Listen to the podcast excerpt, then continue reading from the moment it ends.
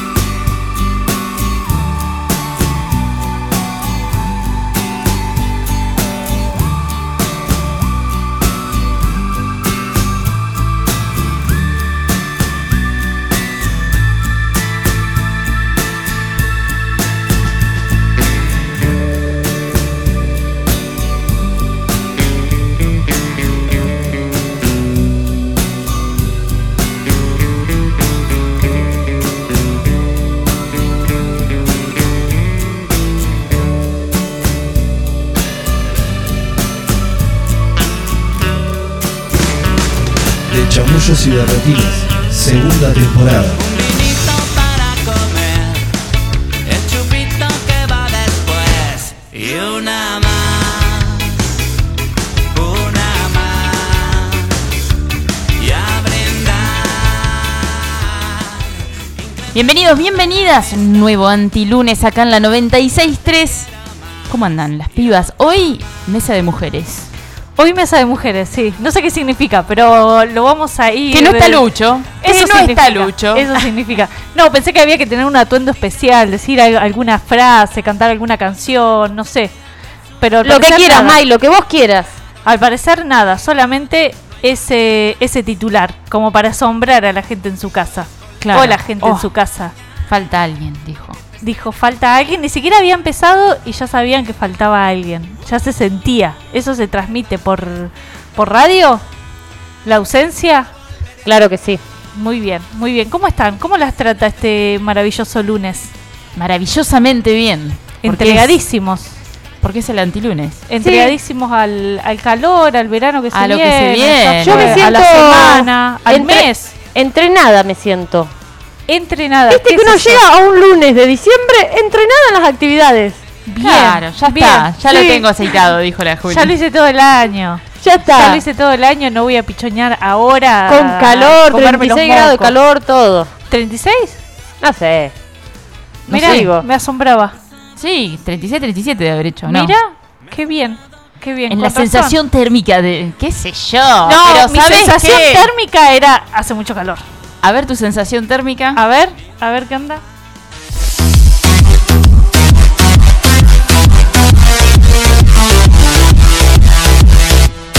Bienvenida a la MAI, toda la gente. 2494-644-643 para que te comuniques. ¿Qué nos Hola, de Mai. ¿Cómo están, mu- muchachas? Eh, muy bien, hoy traigo una invitación, una, una puerta de entrada a lo Bien. que puede ser eh, el maravilloso mundo de la física cuántica, universos paralelos Me encanta. y demás. Más específicamente al desdoblamiento del tiempo. Me encanta. A ver, es Vamos a viajar en el la tiempo. puerta eh, es la puerta de entrada. Es como dirían el porro, la puerta de entrada a drogas más pesadas.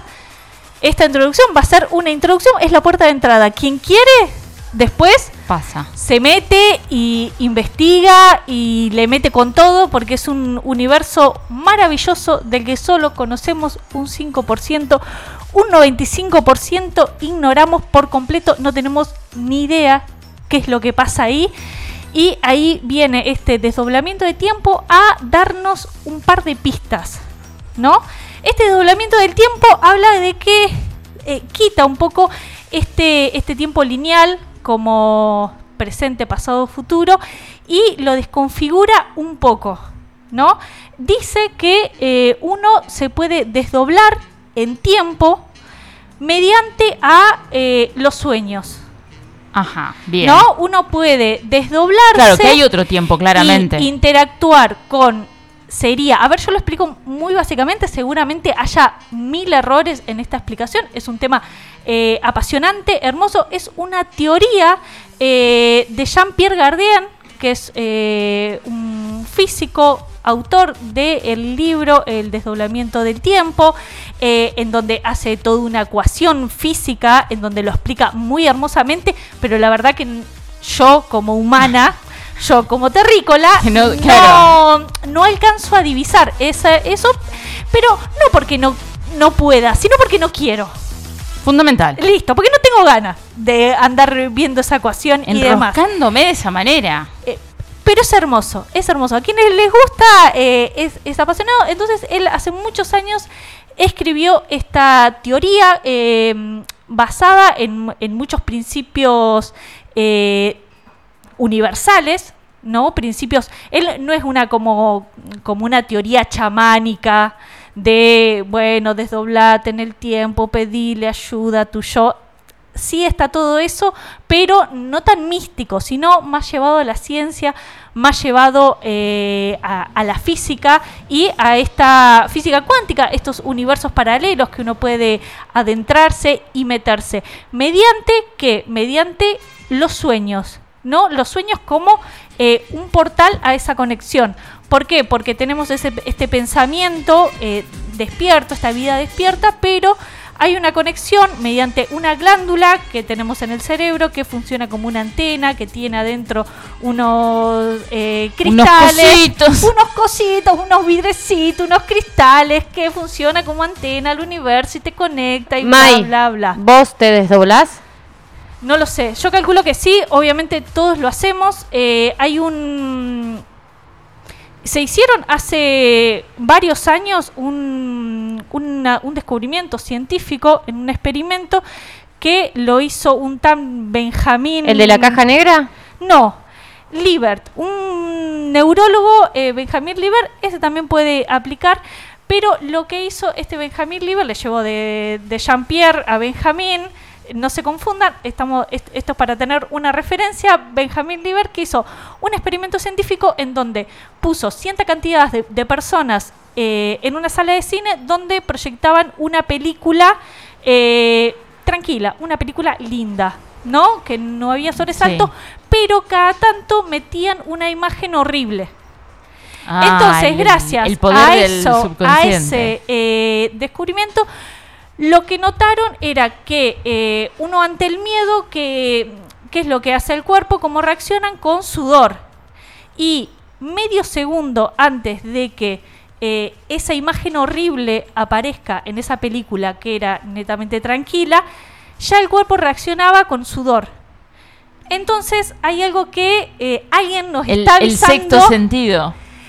Bueno, lo que hace esta teoría es saca un poco ese sexto sentido y habla de este desdoblamiento del tiempo en que podemos ser nosotros o, o pensamientos. Pero ahí antes sería, ah, que te avisan, te anticipan claro, está más de adelante. esta cuestión. sabe. Claro, ese este eh, Porque sería un desdoblamiento, tiempo- perdón que te corte para para. Sí, sí, sí, sí, sería vamos, vamos. un desdoblamiento entonces del tiempo, pero también de nosotros mismos en ese tiempo, porque sería como una suerte de paralelismo de yo universos paralelos. ¿no? universos de un paralelos yo que en en que- realidad está más adelante.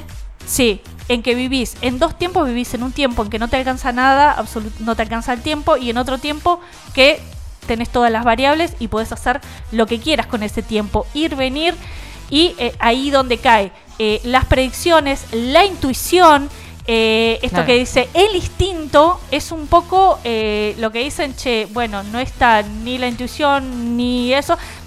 A ver, sí está ese sentimiento, pero lo que Pero es es una un- glándula. es un desdoblamiento. Pero que está situado, ¿no? No habías dicho esta cuestión del cerebro. ¿de El dónde? cerebro, esa glándula es lo que hace es una antena con el universo, que puede Ah. percibir distintas cosas. Ahí va. Puede tomar data Eso, e pero otra información cosa de también. todo. Este universo que dijimos se conocía un 5%, hay un 95% que desconocemos como para ponerle un número.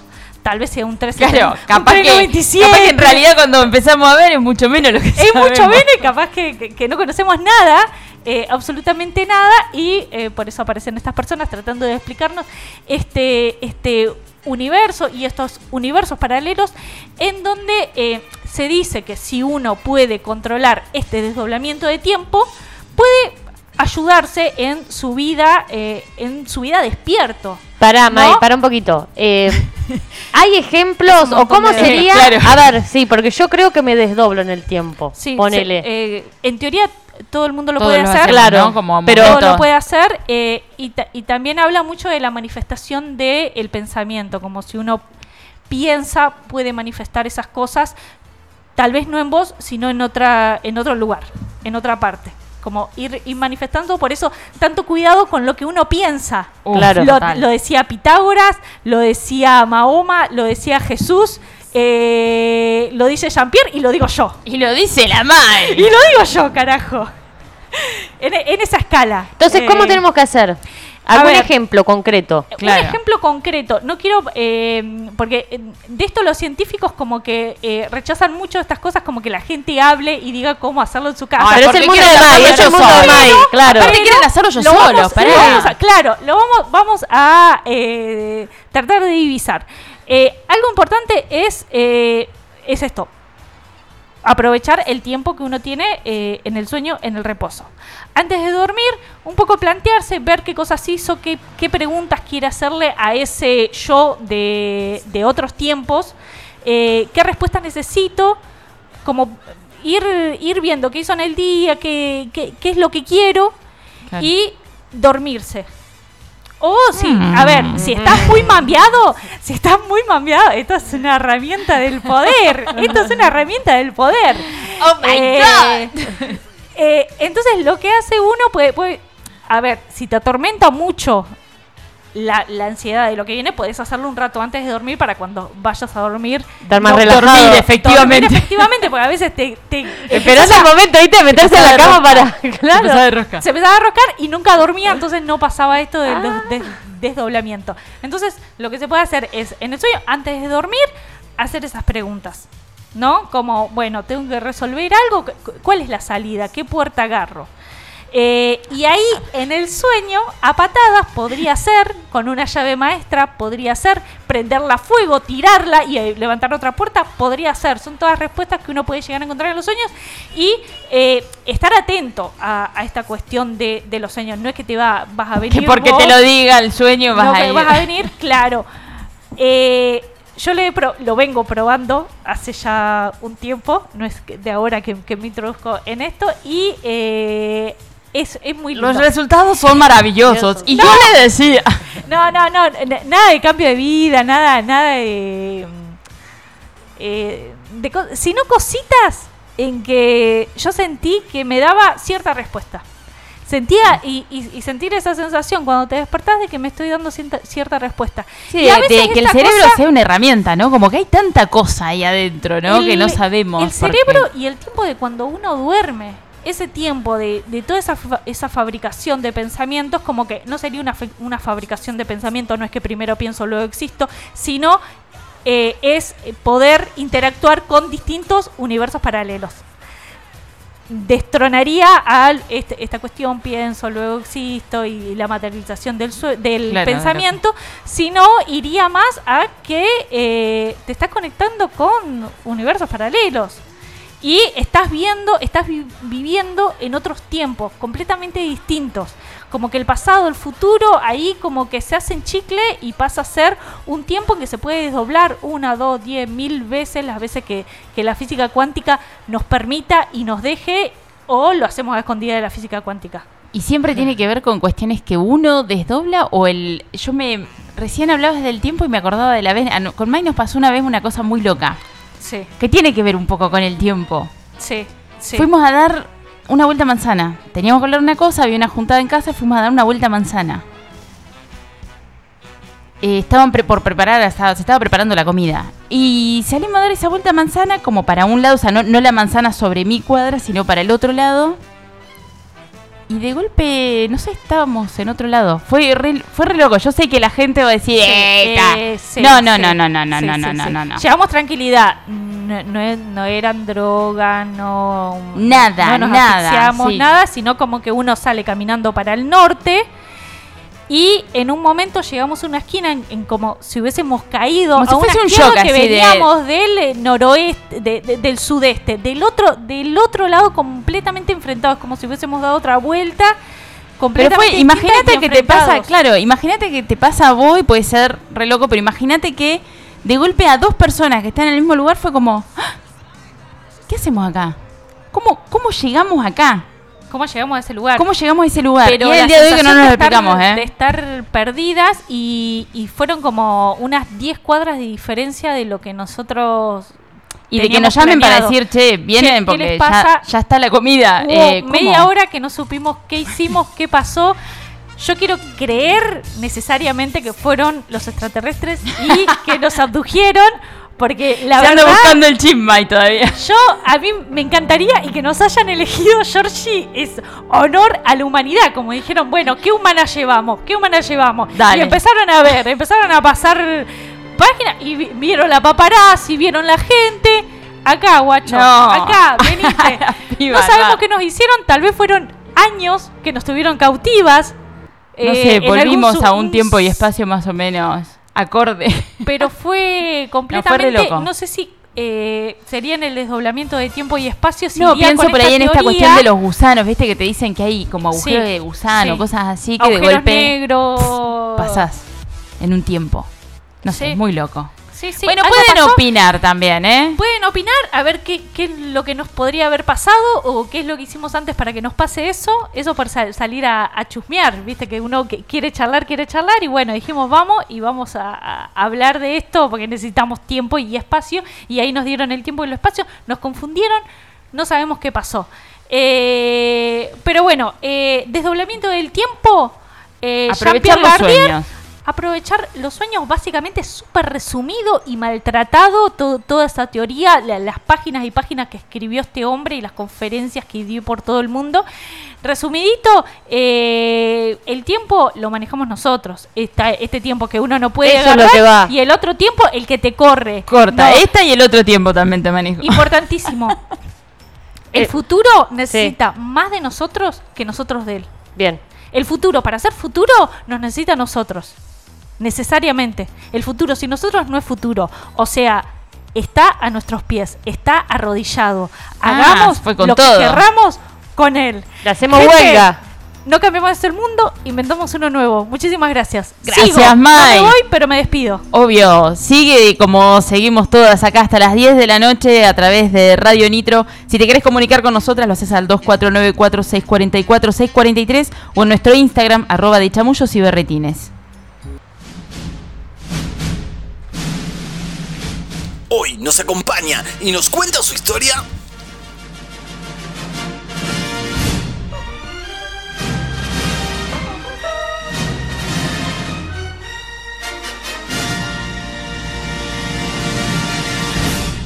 Operadora lúdica que encontró en el juego y el teatro un lugar para crecer, crear y compartir.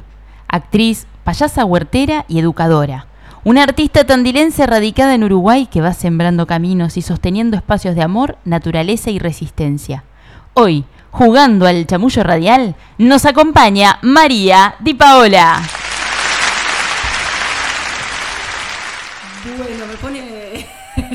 buenas, buenas noches a, a ustedes primero y a todos quienes están escuchando. Me pone muy contenta estar acá y la preciosa presentación. Debo decir que estoy un poco nerviosa. No sé por qué. No es la Me imagino- acá, me imagino igual, me Estoy particularmente nerviosa. Eh, quiero decir dos cosas antes de comenzar y de que me digan nada. Me quedé escuchando atentamente lo que compartió Mai. Me cambio de micrófono Ahí, que se sí, escucha mucho Qué mejor. bien, espectacular. Bien ahí. Eh, me quedé pensando dos cositas. Uno, en esto de maltratar la teoría. eh, me encantó el, el- el maltratemos las teorías. Eh, todo lo que haya que a nuestro antojo. a nuestro antojo, exacto. Eso por un lado. Y por otro lado me recordó, no sé si, si va de la mano o no, pero me recordó los sueños lúcidos. No sé si Claro, yo pensé también en un momento cuando estaba hablando de los sueños, pensé lo mismo también. Eh, hace poco vi una película que ahora no recuerdo el nombre para, para recomendárselas, pero bueno, que hablaba de eso. Era un poco en volante igual la película.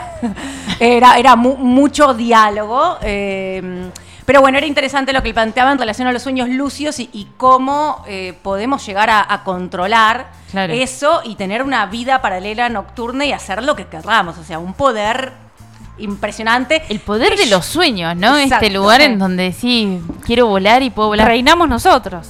Claro. Cada uno reina su, su propio universo.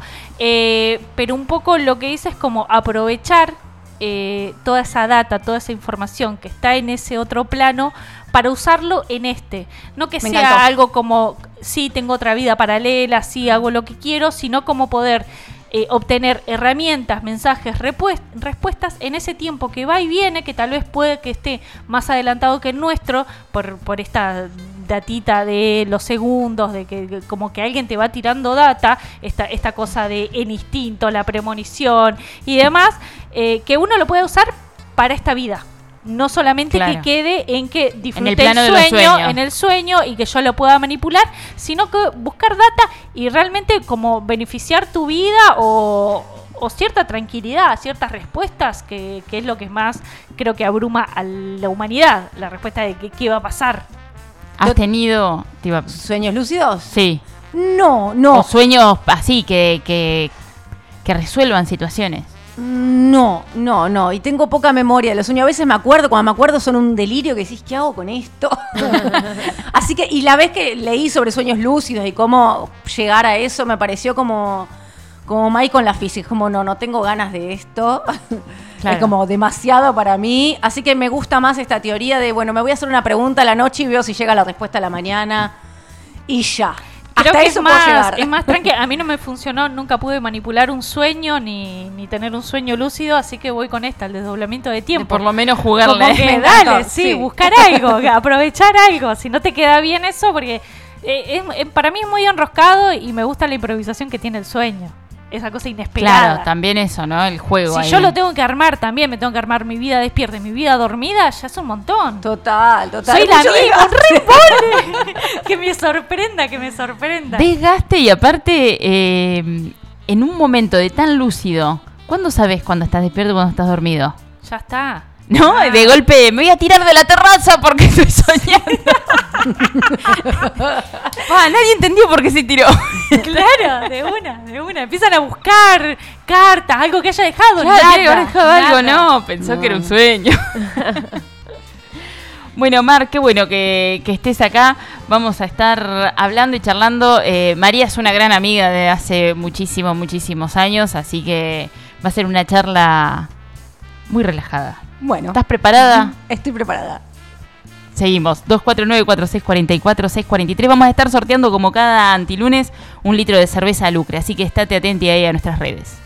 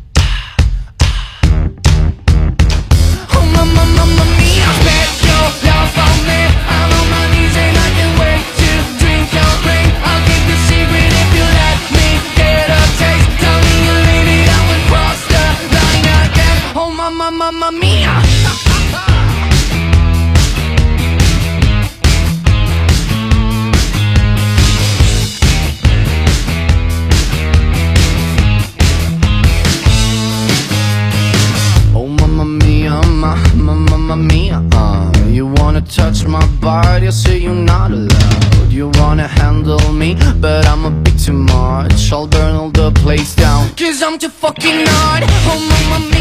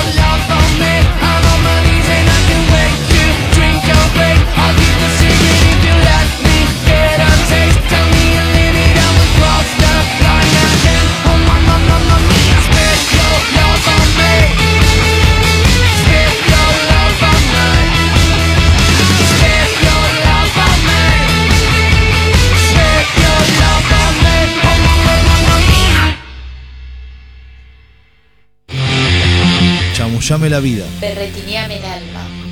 De chamullos y berretines. Firuletes caprichosos a Radio Nitro.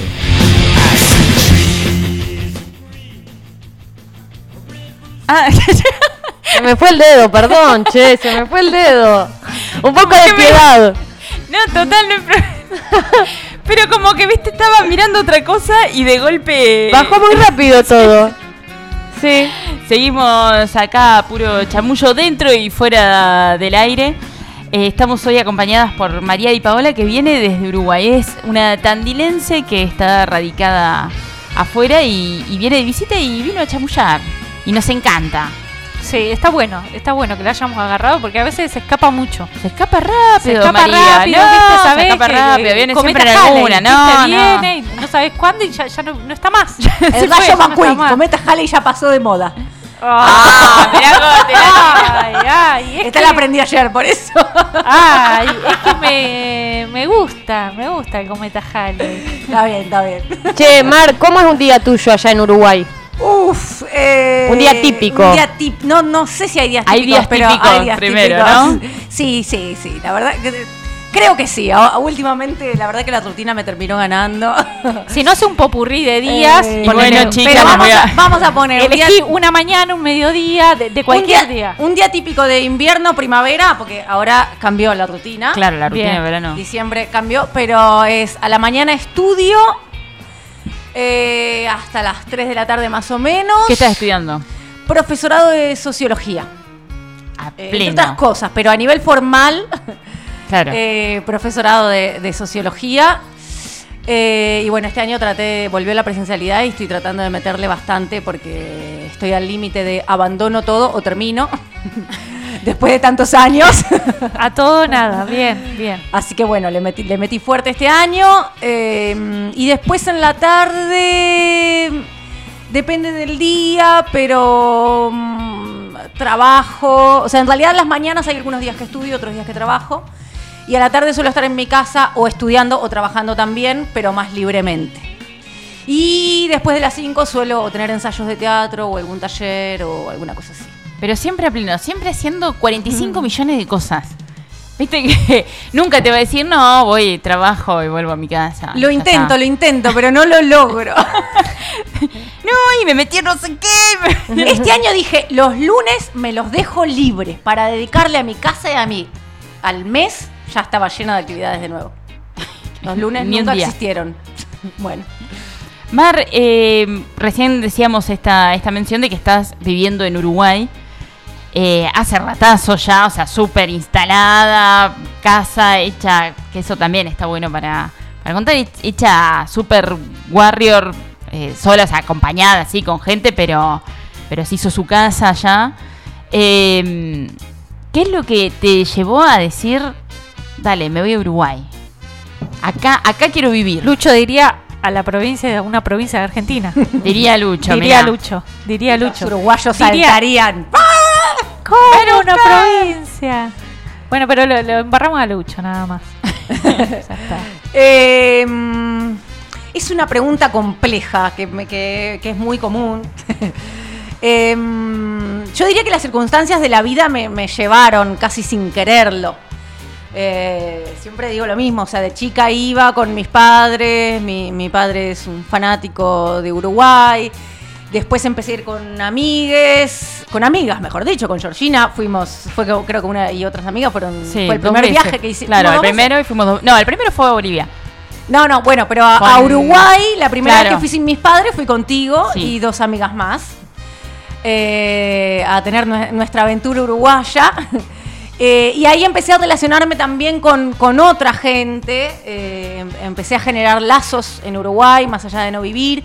Y empecé a ir cada vez más seguido. Más seguido tuve oportunidades de, ir sola. Eh, y bueno, en un momento después se instaló una amiga que la conocí a través de Georgina también. Eh, yo fui a pasar un verano con ella ahí, a donde ahora actual- actualmente vivo, pero en ese momento Claro, en no ese tenía momento. planes de vivir ahí. Estamos hablando de enero del 2013. Yo estaba pensando en que en algún momento iba a vivir en Córdoba. Hasta ese momento mi plan... La cabeza sido, estaba acá. Me voy para Córdoba.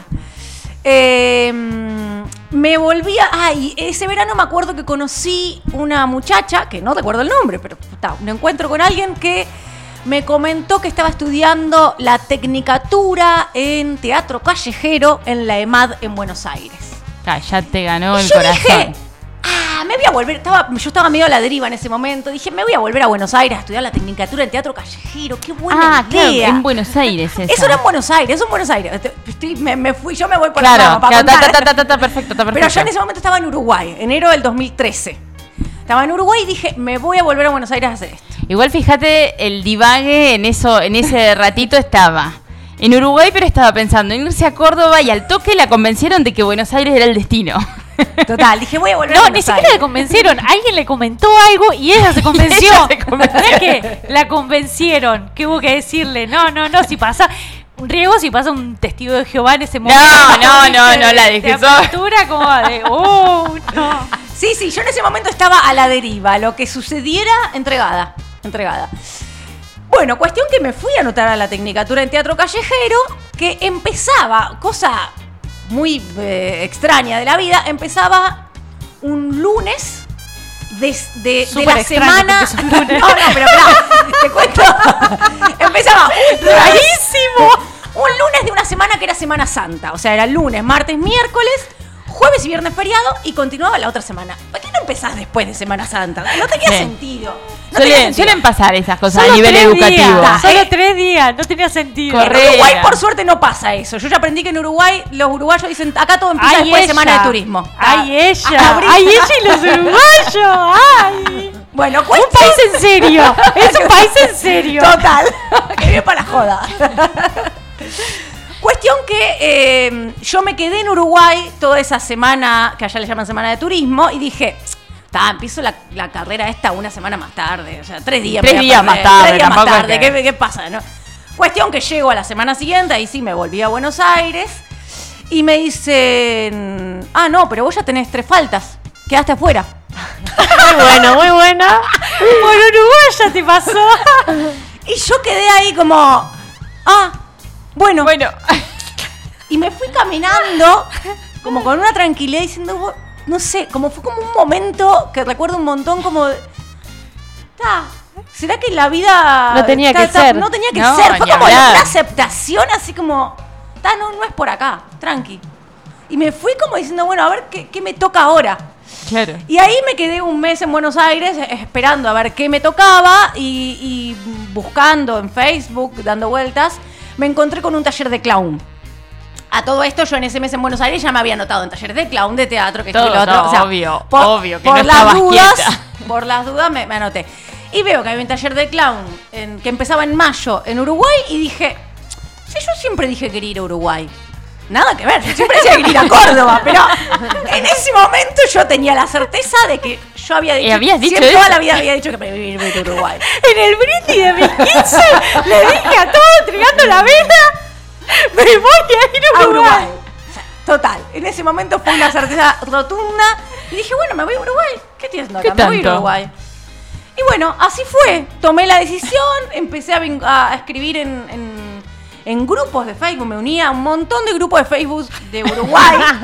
Muy buena. estaba- Pero desde todo, desde compra-venta Uruguay, partos en casa Uruguay, Lo que Medicina salga, yo- natural Uruguay, clown Uruguay, ta- todo. Y así fue que empecé a escribir y dije que me quería ir y que estaba buscando un lugar para vivir. Y a la semana me escribió una persona que ni me conocía para ofrecerme su casa prestada. Así que bueno, ahí me fui. Ahí dije, esto es para mí. Claro, así estoy. como en uno te cerraron y te dijeron tres faltas afuera, te, en otro, tac. Claro, los argentinos. Venga, bienvenida. ¿Eh? Y me fui con la idea de irme Claro, seis ah, y, meses. a- y acá la tipa quería estar acá. Total. Pero me fui con la idea de irme seis meses. Me voy a vivir por seis meses, era lo que yo decía en ese momento. Ta, ahí estoy hace nueve años. Los seis meses pasaron, pasaron un poquito. Pasaron un poquito. Lo que pasa es que también me imagino que, digo, una vez que empezás a vivir, a generar redes, a construir, porque digo, desde ahí, ¿cuánto pasó para que construyas En real- ¿Para que construya qué? Tu casa? Ah, no, mi casa, eh, a los seis meses estaba construyendo mi casa. Bueno, o sea, Pero ya entonces no dejó de ser ese, ese estadio para decir, bueno, ya apostaste a, a construir sí. una casa. Después de que construir la casa, querés por lo menos un tiempo curtirla. Paz. Decir, Sí, sí. Claro, listo, ya la hice. Me tiro tranquila. Sí, de una. Y, y cuando querés acordar, bueno, pasó el tiempo. Bueno, ahí empezaste a construir estas redes que decimos. Y, entre las cosas que has hecho hay algo que, me parece maravilloso y que no, que acá, bueno, ahora sí se está dando, pero esta cuestión de lo lúdico, ¿no? Del interés por el juego como algo realmente, ¿no? Del darle la importancia que, tiene el juego, pero a nivel esto, ¿no? De, estudiarlo. ¿Cómo, ¿Cómo es eso? ¿Cómo, ¿Cómo llegaste a esta cuestión de, de, de entrar como, ¿cómo es que? Operadora lúdica. Eh, ¿Cómo llegué? En realidad, me, me- me gusta irme para atrás siempre. Me encanta, me encanta, me encanta. Porque ahora Me voy a remitir al año 92. Las hojas caían, el viento era calmo. yo jugaba en el jardín y me peleaba con Georgina. Ah, María no me quería del jardín de infante. Un día me reclamó. Teníamos como 15 años y me reclamó que ella no me bancaba en el jardín de infante. Nah. Yo te iba a decir, pero.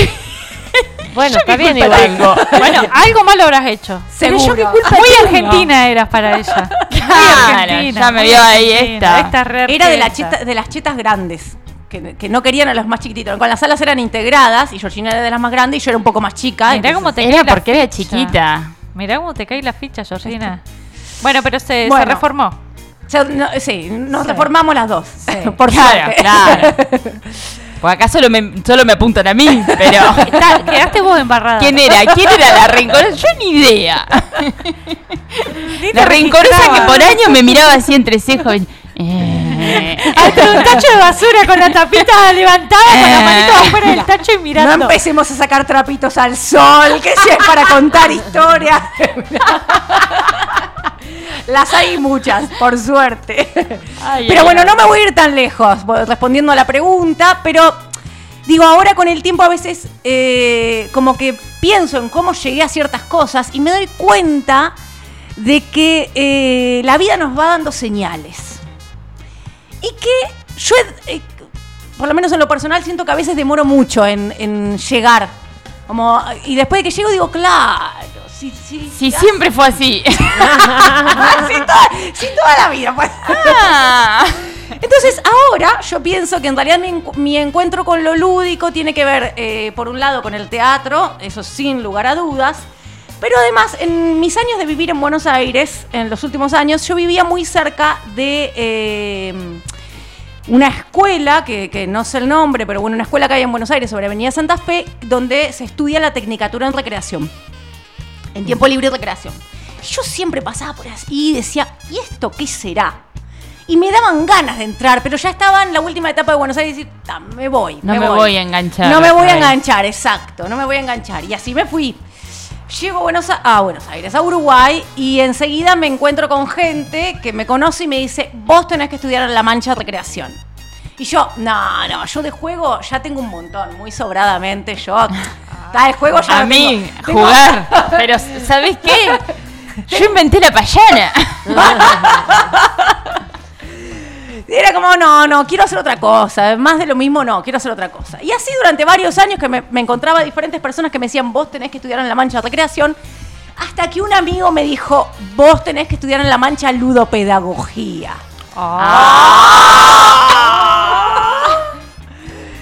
Ahora estamos. sí. palabras mayores. Palabras mayores. Y así fue que dije, tenés razón, voy a ver qué es eso.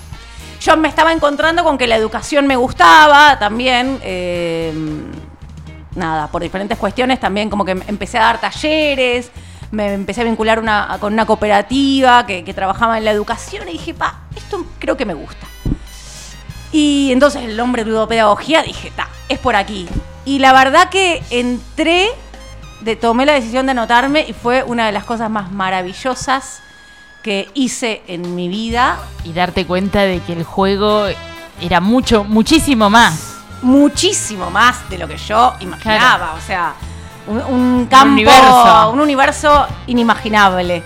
Así creo que yo conocía el 5%, como, como decía María. No, tenía un 95% desconocido y creía que me las sabía todas muy soberbiamente. De hecho, me acuerdo que en, en- en la primer devolución, porque la ludopedagogía trabaja mucho con, con la planificación, con el proceso y con la evaluación. La evaluación es un- una parte muy importante eh, de todo el proceso. Entonces, en una de las primeras evaluaciones colectivas, mi devolución fue de un agradecimiento infinito hacia eso que me estaban dando y, y de aceptar que yo había entrado desde un lugar muy soberbio y que me, me- me dieron vueltas. así, dieron cachetazo. eh. Así, total. Claro. Y bueno, ahí quedé enganchada y durante cuatro años seguidos me, me- me formé eh, en ese, no sé, en esa escuela, centro de investigación, como queramos llamarle.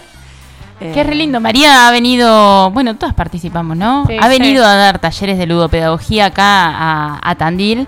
Y se las tiro porque si surge alguna en algún momento, recuerdo en este momento que decía, ah, es la piba que estuvo en De Chamullo y Berretines. La mismísima. porque re da para ir, eh, es un poco, y si bien nosotros acá, imagínate que en un taller es un- una pizca nada más ahí de, de probar un poquito, pero ese probar un poquito abre un montón que decía, ah, mira, guarda, eh, el tema de- del, del juego, de la, de la importancia para tantos procesos, ¿no? Sí, y cómo queda relegado un lugar de la infancia y uno es Claro. adulto y lo tiene que abandonar cuando en realidad ¿Por qué? Claro, Es- un mandato muy Sí. boludo es, Sí. ¿no? En un tiro. Así que, y bueno, y desde ahí laburando y me, me imagino integrándolo, ¿no? También a todo el resto, porque... Sí, eh, ahora no estoy, no estoy trabajando como específicamente con eso, pero sí viendo cómo lo vinculo a, a otros procesos de lo que voy haciendo, de lo creativo, a nivel actoral, en los talleres que doy de clown y, y bueno, y con la intención de, de vincularlo a mis clases de sociología también. Bien, ¿y Eh, eso lo estudiaste? ¿Qué, qué estás en- ahí en Uruguay, en Montevideo o...? Sí, es, es en Montevideo. Yo no vivo en Montevideo, pero esto es en Montevideo. Bien, Sí. y es Pero está una- muy ahí, muy cerquita. Sí, sí. es. ¿Es una carrera larga? ¿Es algo o, o es más tipo un taller? En realidad uno lo puede hacer como quiera. Eh, tiene tres niveles, que no siempre se dan los tres niveles. Eh, es decir, no siempre se, la- el, in- la- el instituto la- eh, abre esos tres niveles. Pero el primer nivel se abre siempre, que es un año. Eh, es un fin de semana al mes. Antes ellos tenían una modalidad que creo que era dos o tres veces por semana, pero la cancelaron porque para la gente estaba siendo muy difícil sostener eso. Claro. Entonces se hace un fin de semana al mes intensivo, son ocho horas por día y la verdad que igual es, es muy interesante también ese, ese Esa encuentro intensivo. de- Es, una fo- es un fin de semana al mes, pero es como ¡uf! todo ahí como pa, sí. Claro. Es, es un estallido de juego y emociones.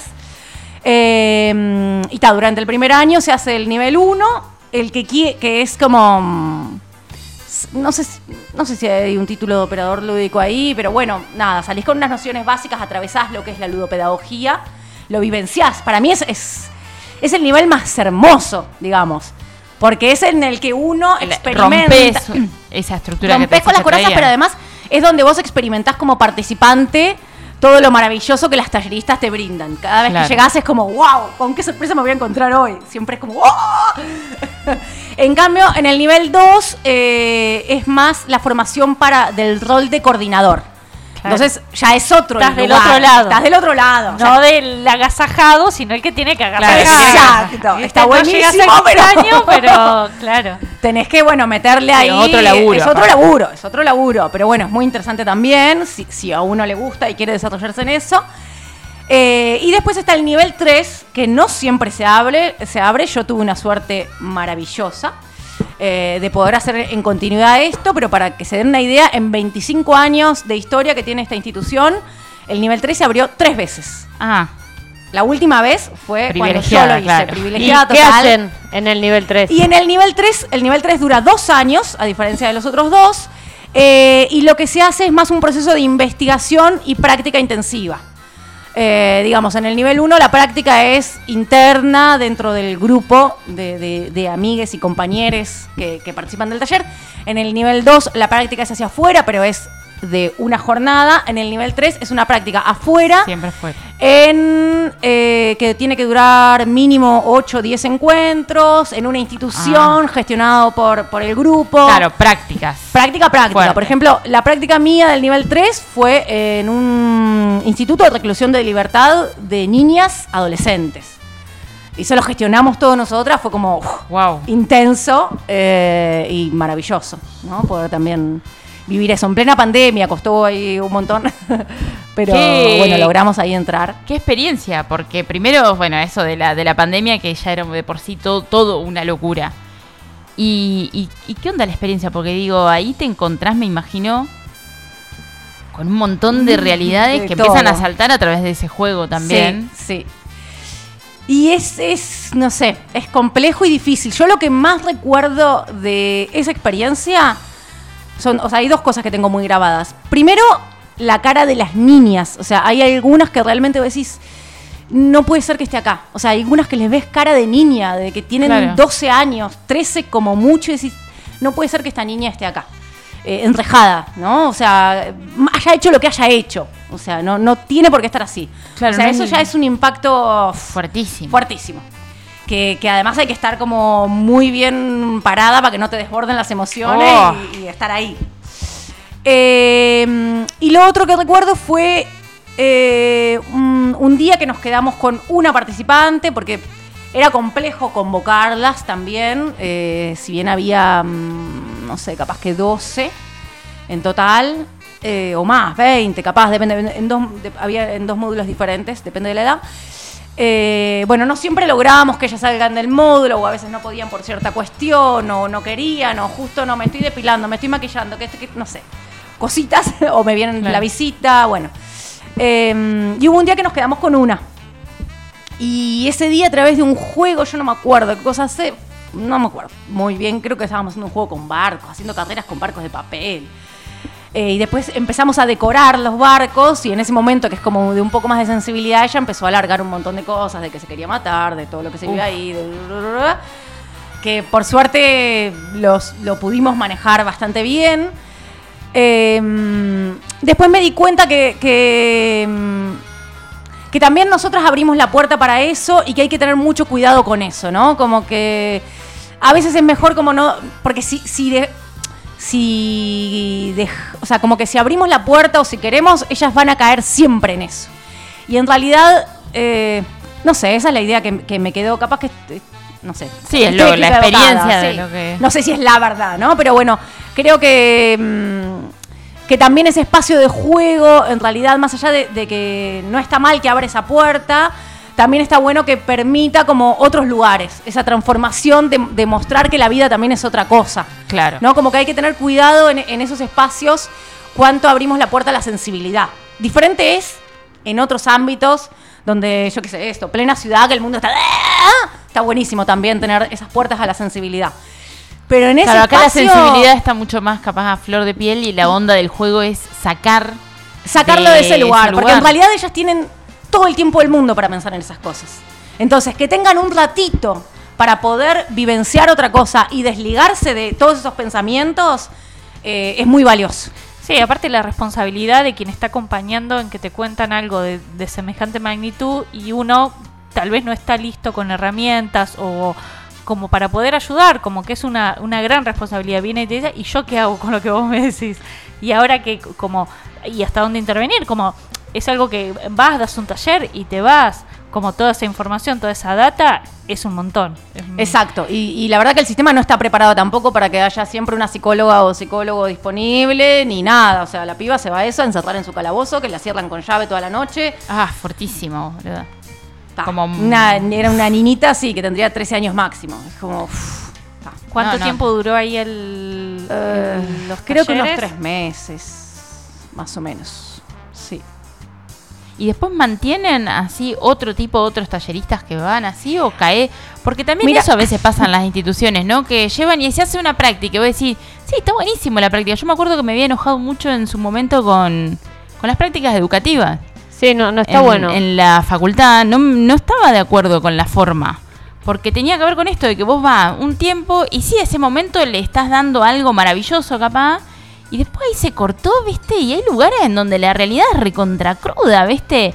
Y vos terminás jugando con la gente como si fueran chanchitos de India en un tiro, ¿viste? Como Sí, que... sí, lo entusiasma, lo entusiasma, lo se va, que Claro, ¿viste? que estén, que y estén, después te cortan no el está. coso, ¿viste? Y no, y, y- y no hay nadie que se encargue de mantener al menos porque esto se entiende, bueno, también cómo funciona, pero de mantener al menos un programa que digas, al menos ese espacio de juego va a estar. Sí, igual yo es la primera vez que escucho a menores eh, privados de la libertad.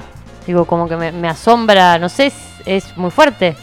O Es- eso existe y yo creo que debe existir en Argentina también, Sí, obvio, lamentablemente. de menores, Sí, tal vez no se, no se Claro, pero una cosa es un instituto de menor que seguramente, o sea, no, no creo que sea mejor, pero no sé, privado de la libertad como en, en formato. Pero no podés salir. No, en un- Acá hay lugares que son hogares de, de chicas, por ejemplo, que han sido violentadas, que, que ni siquiera están por haberse ellas hecho, hecho algo malo, y el lugar es de encierro. Sí, Van no, a la escuela, no. vuelven y, y están muy limitadas, y hay mucha violencia también en algunos de esos espacios, o sea, ahí termina siendo más o menos... Es porque funciona mal el sistema, pero no porque hay una privación de la libertad como... Sí, reformatorios y Pero demás. los- es prácticamente una cárcel para, para niños, para niñas. Sí, sí, es un- eh, es algo. Un pibe se manda una macana, va a estos lugares. Y los lugares no es que tenés libertad de andar, tenés tu espacio. Eh, y, y podés estar ahí, pero tenés horarios y tenés demás, no podés salir y entrar libremente, los lugares no son netamente agradables, no es que hay algo eh, que sea de contención y, y demás. Eh, pero sí, bueno, iba a decir que, son cárceles, digamos, obviamente que funciona diferente al régimen de adultos. Claro. Ellos- yo lo que tengo entendido, por lo menos en Uruguay, es que hayan hecho lo que hayan hecho, eh, que ahí va, obviamente van los casos más graves, no pueden estar privadas de su libertad más de un año y medio, por ejemplo. Claro. Eh, sí, sí, no es que tienen una condena así, cadena perpetua. No, No, que claro. vas a estar seis años metido, sino que vas y estás un tiempo. Tal vez los tiempos son mucho más cortos, pero no es que estás en un lugar que es, que es un hogar. No es un Claro, no, claro, es no una institución. Claro. Salvo, o sea, en algunos casos, a lo último, las dejan salir eh, bajo cierta guarda, pero bueno, hay casos que no, que están todo el tiempo ahí. O sea, está.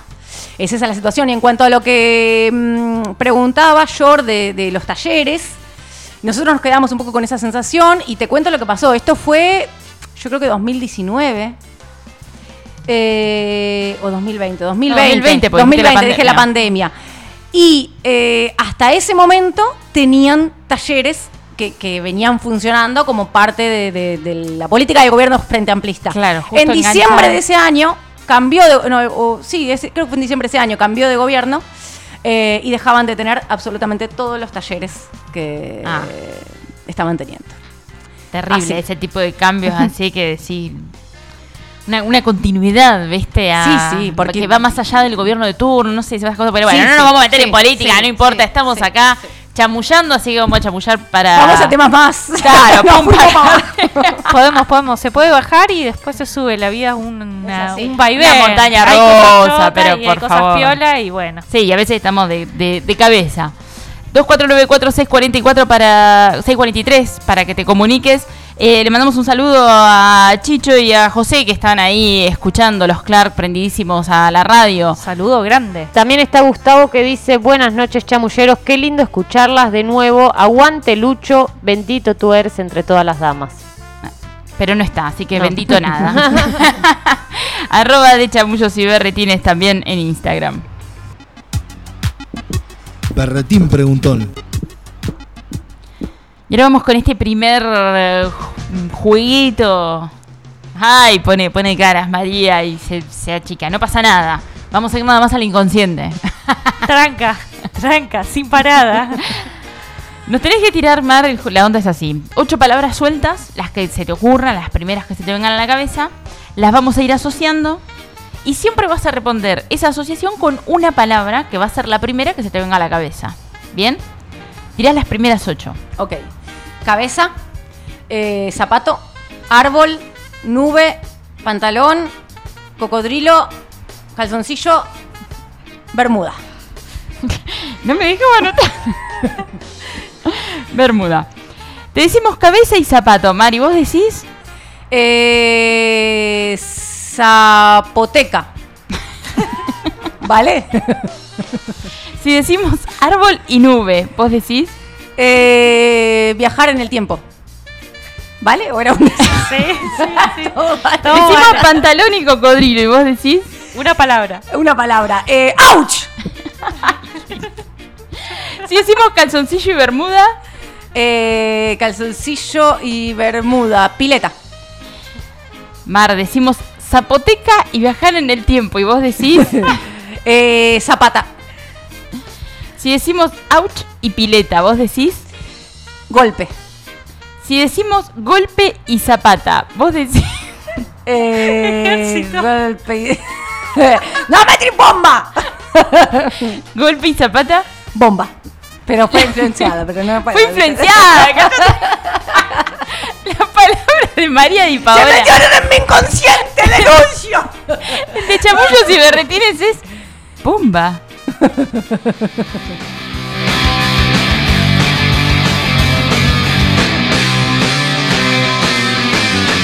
Al fin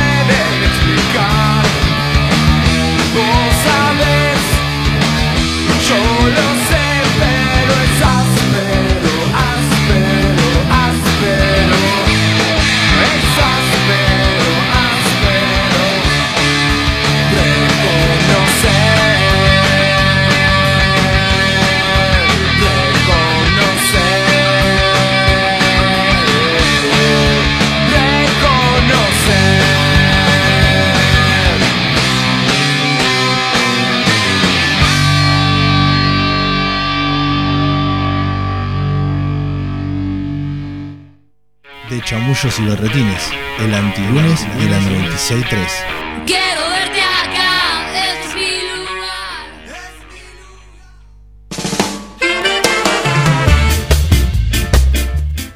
Llega. está, está con el dedo. dedo sensible, Sí, Rabiki. boluda. No sé qué pasa con mis dedos hoy. Tiene vida propia. Se va. Él hace el trabajo. Viene y hace el trabajo solo. Hace- Así Solo. quiero que estemos. Ah, sí. Ay, qué lindo. Ah. ¿Está lindo o no? Está Ay, bueno. Qué tranquilidad. Pero no. No, no. Poneme Vamos con el agite. Eh, estamos acá chamullando con María Di Paola. Mar, tu palabra final, un poco influenciada, yo no sé si vale o no vale, pero bueno, tu palabra anterior era zapate y golpe. Estado. La palabra fue bomba. Yo creo que si alguien me preguntaba una palabra que María podía llegar a terminar diciendo, jamás era bomba. Pero contanos, ¿a qué te remite la palabra bomba? Eh, lo primero que se me viene a la cabeza es guerra.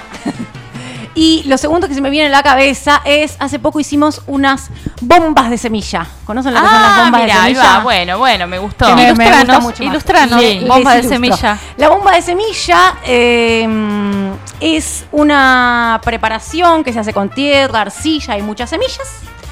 Eh, se hacen pelotitas y eh, nada, se dejan secar y se pueden distribuir por, por diferentes espacios.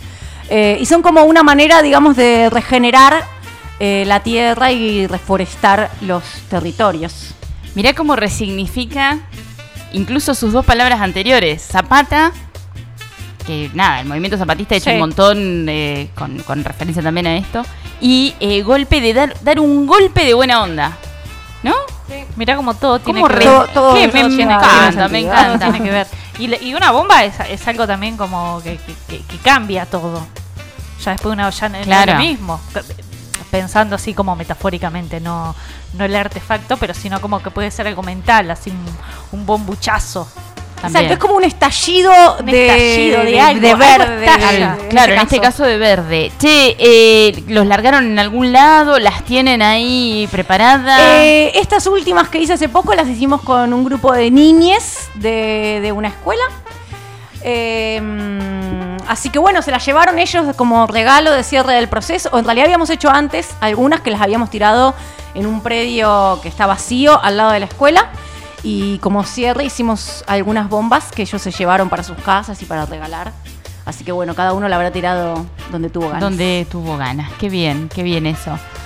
Eh, aparte de todo lo que has contado eh, y, en relación a, a esto de, de las bombas de semilla, eh, está siempre con el tema de la huerta. Sí. Metiéndole ahí a, a las manos en la tierra en una zona que tenés que tener unas ganas de meterle a la huerta. Totalmente, totalmente. Vive en zona de playa, o sea que tiene arena Claro. hasta el culete. Así mismo lo has dicho, sí, la verdad que es un sacrificio muy grande. De hecho, me quiero ir de esa zona por eso. Es una de las principales razones por las que me quiero ir es porque no soporto la arena, lo dije toda mi vida.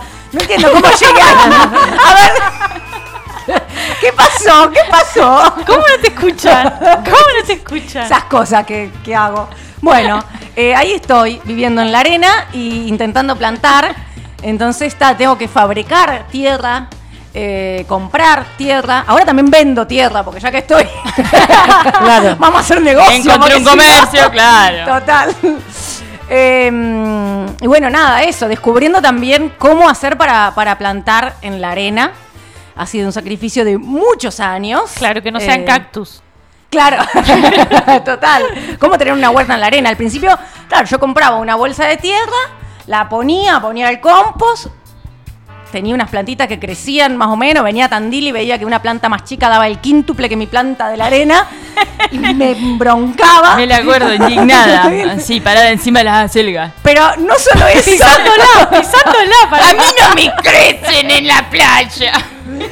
Pero no solo eso, sino que al año siguiente ya no había nada de tierra de todo lo que yo había puesto. Volví a ser todo se arena. la- Se la, arena se había chupado toda la tierra que yo había puesto. Y así muchos años hasta que descubrí que, eh, por, por- nada, descubrí. Tuve una revelación eh, de que lo que hay que hacer, como indica la permacultura, es observar lo que sucede en la naturaleza y replicarlo. Entonces empecé a replicar el suelo como existe en, en la naturaleza. Un- no puse la capa de roca porque no la tenía y sería muy costosa, pero sí una capa de arcilla. O sea, la arena, una capa de arcilla, una capa de tierra fértil y después le metí un montón de abono, bosta de caballo, pasto. Claro. ¿verdad? Y armo canteros de 40, 50 centímetros de alto y esa es la forma en que me está Wow. funcionando un poco mejor. Qué bien. Un poco mejor. Un Un poco. poco. Un poco un mejor. poco. Tampoco gran cosa. Pero bueno, tengo Y una pero gran porque huerta. también me imagino yo, esto es, no sé, lo- de- hasta, hasta como pregunta la tiro.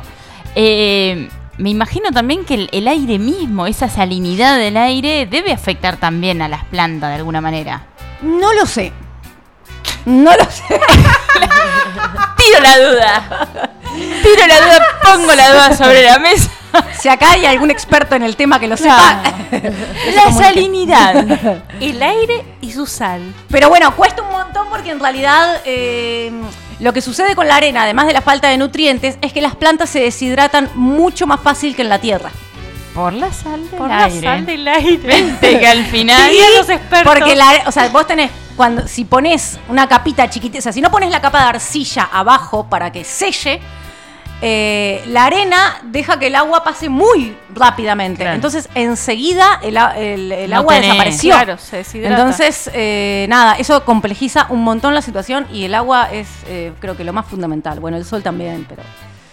pero un poco Pero está- todo. Pero está sobrevalorado. El agua, el, agua, el agua. El agua es mi gran problema. Escúchame, con eso te has hecho también tu emprendimiento, que hoy en la presentación decíamos esta cuestión de la resistencia, y hay algo maravilloso en el nombre que tiene que ver con esto, ¿no? Sembrando, resistimos. Hay una resistencia de una contra la... Claro, zapatista, Zapatista, golpe a de la médula, a la médula. De toda la vida, de toda la vida. Se quiere ir a Córdoba, obvio. ¿Dónde quiere ir? un ¿Dónde guerrillero? quiere un zapatista? A la Sierra Maestra. Estaba todo conectado Está final. todo Qué maravilla. totalmente. Qué revelador que está haciendo esta charla, Mar. Siento que te reconozco, te, te conozco ahora de nuevo. Total, yo también. No puedo decir lo mismo de mí. Eh, no, contame un poco de ese emprendimiento de decir, bueno, de tantos años de ver que la, que la tierra se te escapaba, que la planta se, se deshidrataba, que yo, a tener un vivero de alguna manera. Sí. Y en realidad yo empecé con esto de... de chica. Yo veía a mi abuela que plantaba y, y ya me inculcó el amor por las plantas, es así. Y después viviendo en Uruguay, eh, yo en general, eh, todos mis laburos son zafrales. eh, y llegaba el verano y siempre me quedaba sin trabajo. Entonces, em, hacía o sea, hace varios años que mi trabajo en el verano venía siendo vender plantas, que fue algo que encontré de casualidad. Eh, y cuando empezó la pandemia, que yo pensaba que iba a ser un año de muchísimo trabajo, que me iba a desbordar de trabajo, Arrancaste el 2020, hiciste un brindis. dije, "Ta, Hermoso. este año la pego, pum, pandemia. Ta. No te preocupes, Cri, nos pasó un montón. No te preocupes. Y ahí fue cuando dije, bueno, está. Como tuve una semana de decir qué hago de mi vida, eh, igual que aquella vez previo irme a Uruguay, y dije, bueno, voy a seguir con las plantas, es lo que tengo acá. Y se me vino como que me, me nació el nombre así al toque, dije, ¿cómo vamos a sobrevivir de esto? Sembrando. O sea, Claro. la única forma de sobrevivir a esto que está pasando es sembrando y, y también inculcando, no sé si inculcando la palabra horrible, pero bueno, sí mostra, queriendo, con la intención de querer mostrar que para mí ese es el camino, eh, que, que la soberanía alimentaria es lo más fundamental, poder generar nuestros propios alimentos y que sean alimentos sanos y sin agrotóxicos y que todas las personas puedan aprender lo fácil que es tener ciertos alimentos Claro. eh, en cualquier lado, en una maceta igual puedes tener una planta Sí, de tomate. en la playa. Total. Eh, así que bueno, un poco con esa intención nació y, mm, y, ta, y me di cuenta que es algo que me encanta. O sea, si bien lo sabía, creo que lo empecé como a cultivar, empecé a cultivar el gusto por hacer plantas en ese momento también. Eh, y me encantó. Así que bueno, empecé a hacer plantas y dije, bueno, también tengo que hacer una. te- Tengo que ganar plata con esto. No puedo- a todo hay que sacarle. Claro, el mucho- dinero. mucho amor, Mucho amor, mucho todo, amor, pero pero. bueno. Así que bueno, empecé ahí a probar cómo era esto de vender las plantitas, yendo a la feria. Y fue Eso- saliendo. Y fue saliendo, y después dije, bueno, vamos a probar por internet. Y fue saliendo. Y después dije, bueno, vamos a probar sacando las plantas en la puerta de casa. Y fue saliendo. Qué bien. Y así se fue armando el vivero. ¿Cómo es la economía allá? Uf, compleja, compleja, compleja. Eh, Para el que vive ahí, o sea, me imagino, yo al menos no fui nunca porque siempre me dijeron que es muy caro. Muy caro. Muy Como caro. que siempre fue un impedimento. No sé para el que vive ahí mismo, si también vivir en ese mismo lugar, generando la plata en el mismo lugar, también es difícil. Sí, sí. Es menos difícil que. Que claro, que si vas con vas pesos acá. argentinos, claro. Desde ya, pero igual es complejo. Yo tengo la sensación, o sea, esto es como una percepción muy individual, obviamente, pero mm, tengo la sensación de que yo vengo a Argentina y veo que, que el dinero mal que mal circula.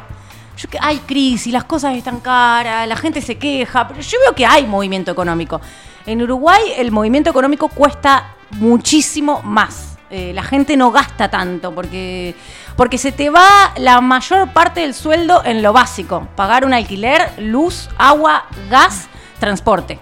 ¿Eso es en general o es en la zona particular en la que vivís? No, en general. En general. en general. Porque encima, digo, la, la zona puntual en la que estás, estás alejado, o sea que también, o sea, te tenés que movilizar mucho para, para otros lugares. ¿Cómo es? Sí, pero de- eso depende de la vida que uno tenga también. Ahí va. O sea, a ver, si vos tenés que viajar a todos los días a Montevideo, sí, te sale carísimo. O sea, son 200 pesos uruguayos, estamos hablando de 5 dólares. O sea, estamos hablando de 1.500 pesos para ir y volver si vos tenés que ir a trabajar. A Montevideo. Ya Pero- una base. La ventaja que tiene, además de bueno, vivir en un lugar más tranquilo, es que los alimentos y los, los alquileres son un poco más baratos que en Montevideo. En Montevideo todo eso aumenta. Entonces, en ese sentido, es como, por eso digo, me parece que es lo mismo. Cambiás la en plata, realidad, claro. cambiás la plata, exacto. Eh, y si te tenés que mover, de- vivís dentro de Montevideo, que todo te sale carísimo, y te tenés que mover a trabajar, si tenés que hacer varios viajes, también te sale un montón, porque cada viaje te sale un dólar. Eso es una, es una locura. Todo es muy, la comida es muy cara, entonces se te va en, en sobrevivir, en lo básico, básico, se te va gran parte del sueldo. Claro. Por no decir todo o más. Pero a pleno, o sea, se te A va. vender plantas a morir. Entonces, y hacer, no, y hacer los Y cosos de hacer millones de cosas. y hacer Claro. los Exacto. talleres. Eh, la venta de plantas, ¿cómo, cómo la realizás? Eh, ¿Vas a ferias desde tu casa? ¿Tenés algún lugar donde puedas ir y comercializarlas? Todo. Todo, Eh, no agotas ninguna opción. Exacto. En realidad, de por momento, digo, está, eso, sí, voy a una feria que queda cerca. eh, allá se usan mucho las ferias vecinales. Así que, bueno, hay dos ferias, una los jueves y una los domingos. Eso durante todo el año es, Es así. así. Así que, bueno, a esas ferias que quedan cerca voy. No voy a otras ferias por una cuestión de transporte, porque me muevo en bicicleta y, bueno, no tengo. Claro, si es demasiado, difícil, Exacto. Eh, vendo en mi casa también. Vendo por internet también. Eh, y en un momento entregábamos en un local, pero bueno, después no pinto más. No me estreso con eso. Y ta, por ahí. Metiéndole, claro, lo que se pueda se le mete. Exacto. ¿Y qué tipo de Bien plantas? warrior. En realidad. Así, plantines. Em- empezamos con medicinales y aromáticas, porque siempre fue lo que más tuve, eh, que es lo que más me gusta, eh, y las de huerta.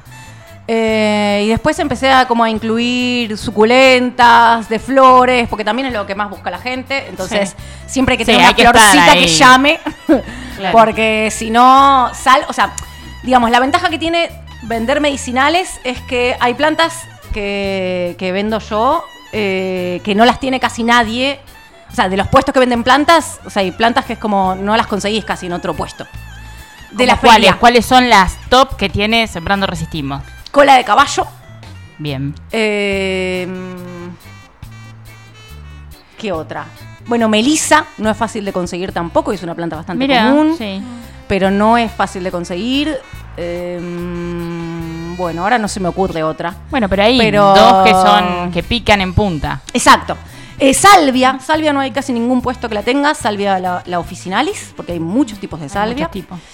Eh, bueno, esa sobre todo. Entonces, como tenemos esa exclusividad, pero para la gente que sabe y que busca, Claro. digamos.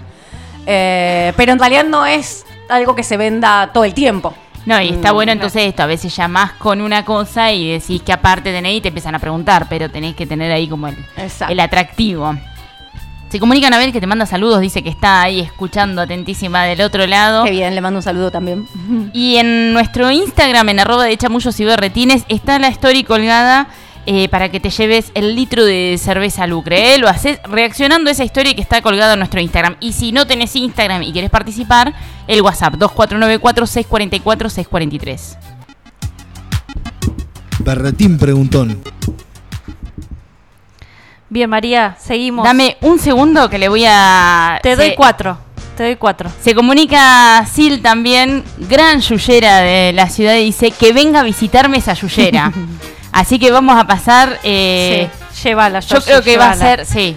Va a ser Va un a ser amor. memorable. Sí, sí, sí, sí, total, total, total, porque es eh, una versión tuya acá en Villa Me encantó. Sí, hermosa, hermosa. Una gran huertera y sabia de las plantas. Total. Pero no, no hay nadie más que sepa lo que sabe ella, esa información, esa data. Eh, ahora sí, este momentazo. sí el momentazo. Este momentazo, eh, el pueblo quiere saber y María va a responder. Y arranca así, tres palabras que te describan. Eh, mm, poco cariñosa. Mm, racional. Bien. Mm, inquieta. Un defecto, Eh, muy racional. si pudieras elegir un encuentro de tipo paranormal, ¿sería con extraterrestres o fantasmas? Con extraterrestres. ¿Dónde serían tus vacaciones ideales? Uh, um, ay, no lo sé. En la montaña. ¿Cuál es la parte de tu cuerpo que más te gusta? Mis piernas. ¿A luz prendida o apagada? Prendida. ¿Peluda o pelada? Peluda. ¿Qué fue lo más extraño que encontraste en la casa de alguien? Tomate tiempo, pensalo. El tiempo es tuyo, vos No sé, se me vino un gallo. Pero. Pero depende bueno, cómo no sea sé- la casa. No sé si es lo más extraño. Y en realidad se me vino una anécdota de una vez que un gallo de un vecino se metió dentro de mi casa. Está, nada que ver. Hizo conexiones. Pero está, para no, no dejar media hora pensando. ¿Dormís con medias? En invierno sí. ¿Haces pizza en la ducha? Sí, claro. ¿Una actividad para pasar el tiempo? Leer. Si quieren tirar preguntas, tiren, gente. Eh, ¿Dudaste alguna vez de tu sexualidad? Sí. ¿Cuál es el, el recuerdo más vergonzoso que tenés? Uy, ya lo conté muchas veces. Georgina ya lo sabe. A ver, ¿cuál? El resto no ¿Cuál? lo sabe. ¿Cuál, cuál, cuál, cuál, cuál? Eh, bueno, viajando con la compañera acá, hay muchas anécdotas que han surgido hoy. eh, a Boli en Bolivia, Ah, llegando a La Paz. Me muero esta anécdota. Eh, ya la conté en otra radio también, ya la- con el padre de la susodicha. Una anécdota y se me viene esa, es la más vergonzosa, pero ya la he contado tanto No, que la, la pero curé. la gente no. La curé, claro, la curé. sí, obvio que la curaste. De- de tanto Hubo mucho tiempo que no pudimos hacer bromas al respecto, más allá de que yo en su momento tuve que burlarme porque acá la señora, yo me descompuse en Bolivia. Bolivia es un lugar que si pasaste y no te descompusiste, no sé si estuviste demasiado. Te tiene que descomponer. Y se me cagó de risa de que estaba descompuesta, de que andaba tomando té de coca y vomitando y... Cruzamos la frontera y Georgina se descompuso, psicológico. ¡Pisamos! Hace dos minutos estábamos en Argentina, solo cambió el cartel. Argentina, Bolivia, Argentina, Bolivia. Era un No, pasito. no, vos no sabés la descompostura que tenía. Era, por favor, encontremos un hospedaje y, y, y- y quedemos, no necesito morir un rato, ¿viste?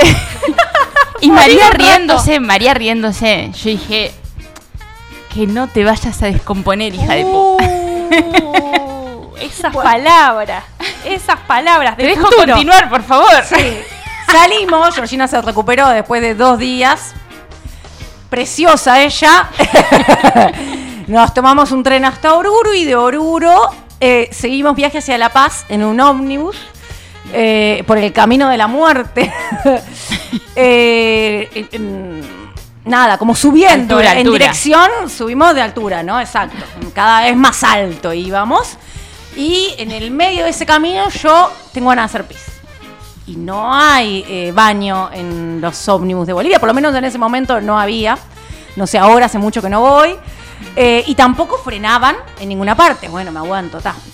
Al rato, tengo ganas de lo otro, ¿podremos frenar?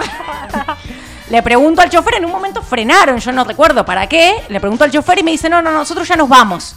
Yo me bajo igual, digo, no, no, yo me voy a bajar, porque necesito ir al baño. corriendo, le pregunto a la cholita que estaba ahí si podía usar el baño, y la cholita me dice, no, no, no, no, no, no, no, no. Bueno, me subo corriendo porque el bondi se iba. Está, me tengo que subir, ya fue, no me voy a quedar acá, Georgina estaba arriba. ¿Qué hago? En medio de la ruta en Bolivia sola me muero.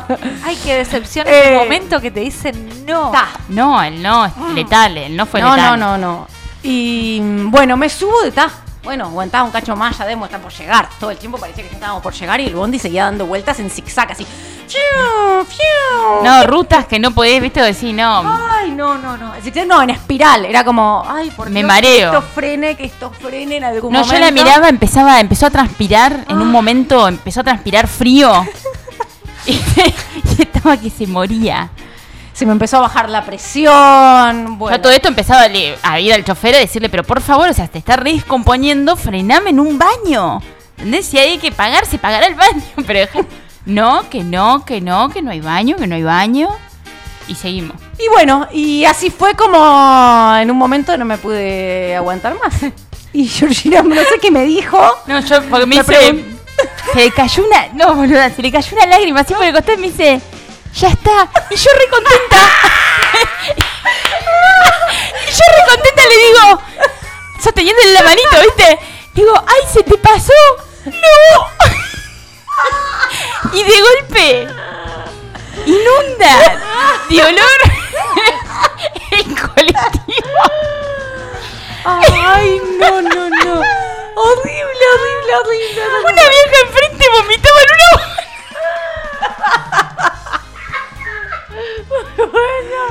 Ay, no. Además con toda la mierda ahí. No, no, no, no, no, no, un bajón total. No, re inhumano fue, fue re mala leche de los locos eso. Re mala leche.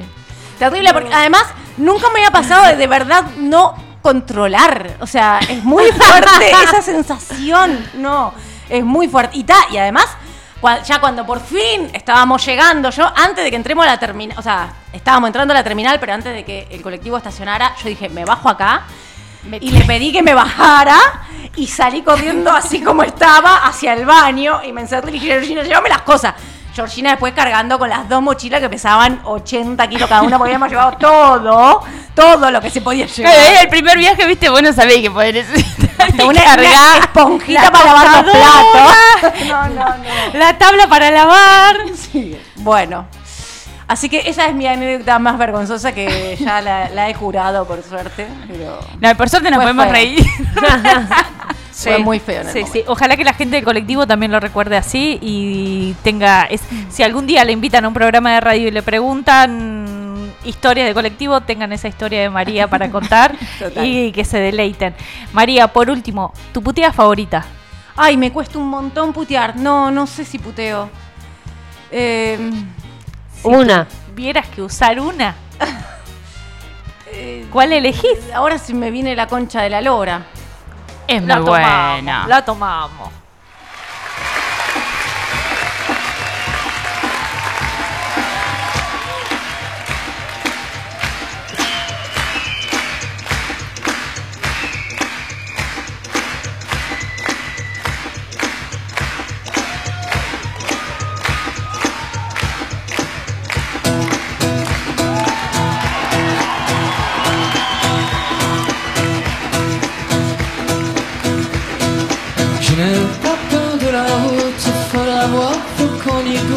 De me rendre creux et tout ira.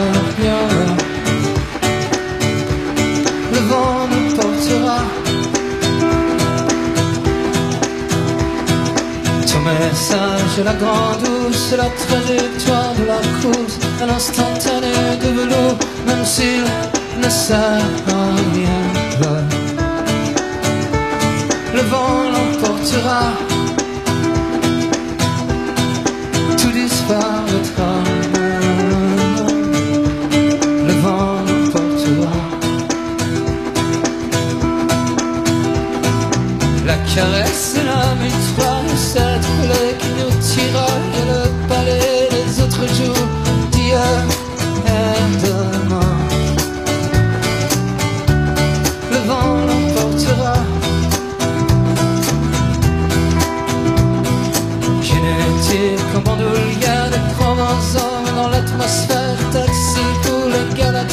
de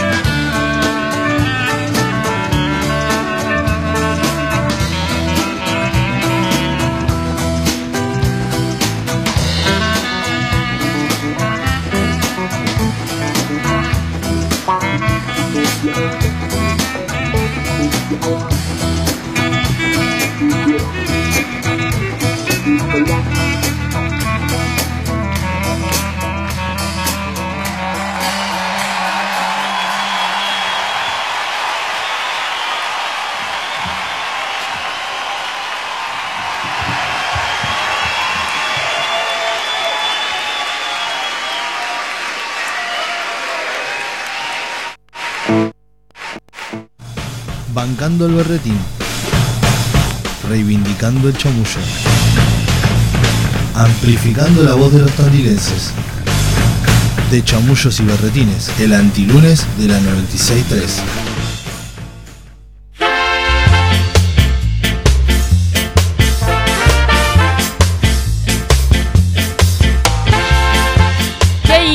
hay que hacer? Preguntan por acá. Está perfecto lo que hiciste, Karen, de responder la story para ganarte la birra. Es así, simplemente responder dice saludos a Marsupial, la entrevistada. Estamos con María Di Paola hoy eh, compartiendo anécdotas, porque ya a esta altura compartiendo anécdotas. Más recién escuchamos en el corte tu berretín musical. ¿Qué elegiste y por qué? Contanos. Eh, elegí una canción que se llama Le Bon nous portera, algo así como El viento nos llevará, del grupo francés Noir Desir. Eh, no sé bien por qué la elegí, me sorprendieron con que tenía que elegir una canción. Yo dije, lo primero que se me viene es el feliz cumpleaños, yo soy muy mala para la música, terrible, me cuesta. Y de repente se me vino esa canción que me gusta mucho. Eh, nada, me- que, que no me acuerdo bien la letra, alguna vez la escuché traducida, pero me gustó como esto, recordar esto de el viento nos llevará a donde es que, sea. Mira, dijiste yo cuando la nombraste hoy no sabía qué era lo que, lo que quería decir, no, pero esta idea del viento nos llevará me parece que te define perfectamente. Ya todo lo que fuiste contando tiene que ver un poco con eso. de- del viento me va llevando y bueno, estoy, estoy acá y lo acepto y veo que sale y si no es, veo otro camino y está bien también. Exacto, por eso me gusta mucho esa canción, me gusta mucho su, su melodía y bueno, nada, se me se ocurrió, eligió. me acordé de esa canción y dije, eh, me gusta. Para Perfecto, me gustó ahí el, el berretín. ¿Y tu berretín, María? No, no, no, no sé de qué es un berretín. Un caprichito.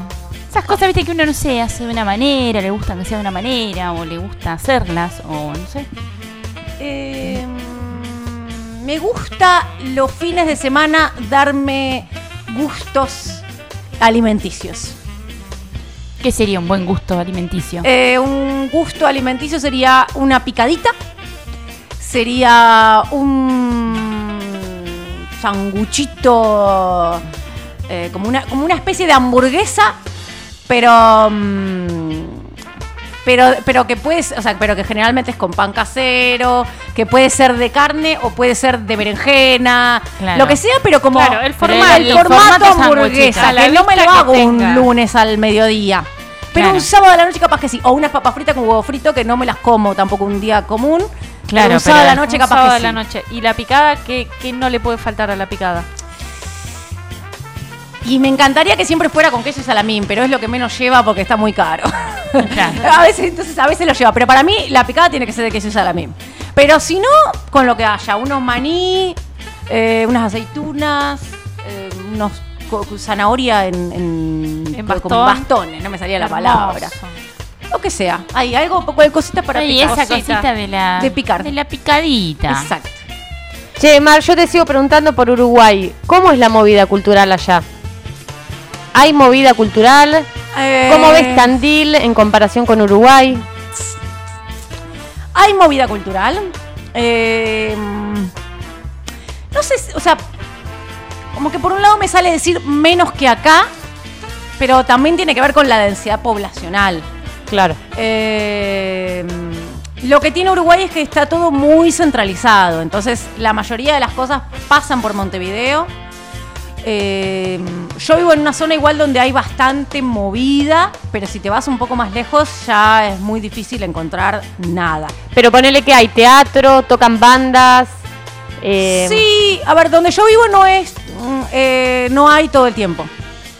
Montevideo sí, en Montevideo sí ves bastante, o sea, hay bastantes cosas. Es permanente. Sí, el- sí, en Montevideo es permanente. Donde yo vivo, teatro en realidad es más raro.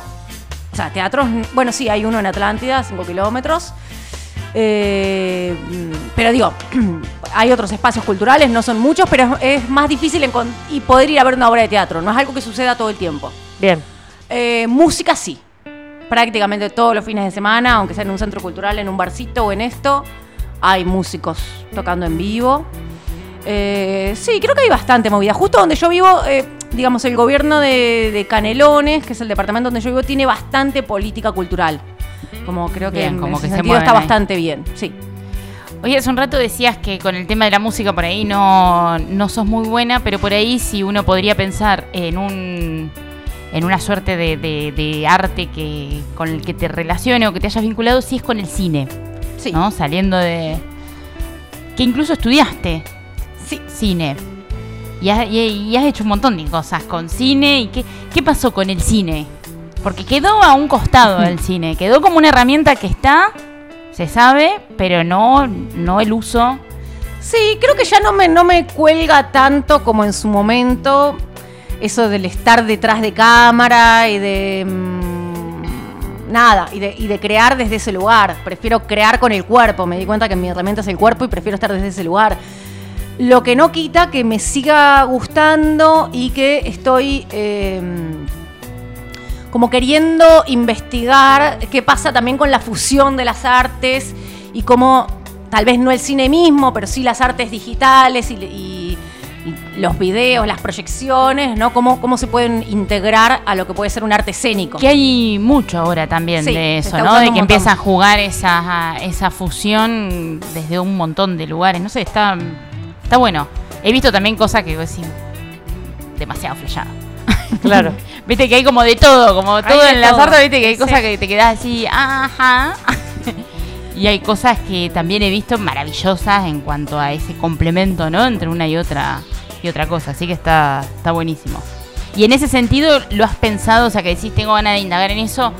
Desde el, desde el hacer concreto, desde el empezar a investigar cómo hacerlo, cómo, cómo hacer esta cuestión de, nada, de fusionar.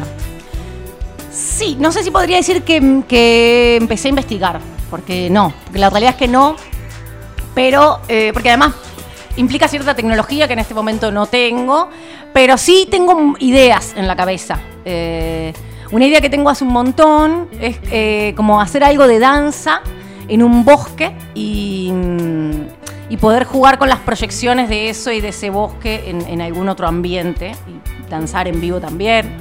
Una idea loca que, que, ta, que no Sí, sé. sí, que Hay algo medio.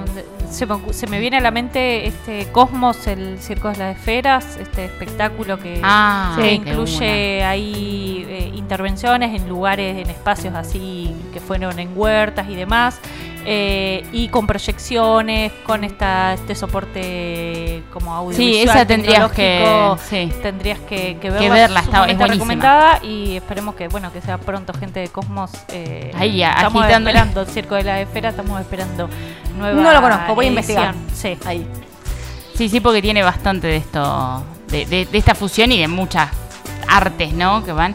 Y de esto que decías por ahí de acoplarse a, bueno, capaz A una que lo acá y haces algo más chico, ¿no? Y van cambiando los personajes, no sé, está, está bueno, sí, para que en algún momento lo, lo veas si andas por, por acá.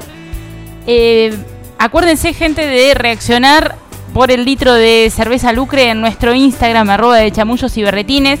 A cerveza lucre le encontrás en arroba cerveza lucre y en Alberdi 1337, que está ahí el kiosquito cervecero amigo, que además te hace unas pizzas espectaculares. Nosotros ponemos la birra, ¿eh? Reacciona nada más. El- Berretín preguntón. no Bien. seguimos, seguimos, no, no, te... Mar, seguir, seguir, no se seguir, saque, seguir, no se tranquila, saque. tranquila, tranquila. Eh, vamos a seguir con las preguntas. Ok. Este Ay, es un múltiple momento. choice. Arranca tranquilo. ¿Chamullo o berretín? Berretín. Si fueras un animal, serías una rana con problemas de ira, un koala tímido y tranquilón, una jirafa con largos problemas de garganta o una ballena contorsionista. El segundo. El koala. El koala. Tímido y tranquilón. Te contratan para hacer la cara de una marca, pero con la emoción se te pasa de largo de qué. ¿Preferís que sea crema para hemorroides, tratamientos para el mal aliento, pañales para adultos o agroquímicos para el control de plagas? Eh, la segunda. ¿Tratamiento para el mal aliento? Es. Te- Estás respondiendo segunda. Prestale atención. Prestale atención, porque todo va a decir la segunda, la segunda. Me me olvido. Comprometete. Una característica de mí que me faltó hoy es que tengo muy poca memoria. No sé qué me pasa. Pero. Si tuvieras que elegir uno de los siguientes destinos para pasar un mes, sería un supermercado a oscuras, arriba de un colectivo de larga distancia viajando por tus lugares favoritos, pero sin la posibilidad de bajar, en un bosque encantado sin refugio, o en un hotel embrujado de media estrella atendido por el mago sin dientes. El bosque. Si tuvieras que renunciar a alguna de estas actividades para siempre, ¿cuál dejas? ¿Divertirte con amigos? ¿Viajar? ¿El teatro? ¿O la huerta? Viajar. Si pudieras elegir un superpoder, Mar, ¿preferirías teletransportarte, la telepatía, ser invisible o la elasticidad, ese poder de transformar tu cuerpo en cualquier forma que te imagines? Teletransportarme. Si tuvieras que elegir una de estas actividades para hacer todos los días, elegís manejar un colectivo escolar, hacer trámites burocráticos a desconocidos, cantar el himno nacional en la glorieta de la Plaza del Centro o su relativo en Uruguay, o prepararle el almuerzo al intendente, puede ser Lungi o el relativo en Uruguay. Prepararle el almuerzo al intendente. Y darle Todos de los comer en días la boca. Todos, los días de mi vida. Hermoso. ¿Qué comería? Mar, que la historia te juzgue por tus estaqueadas en redes, tus gustos musicales ocultos o lo que pensás y callás. Que la historia no me juzgue.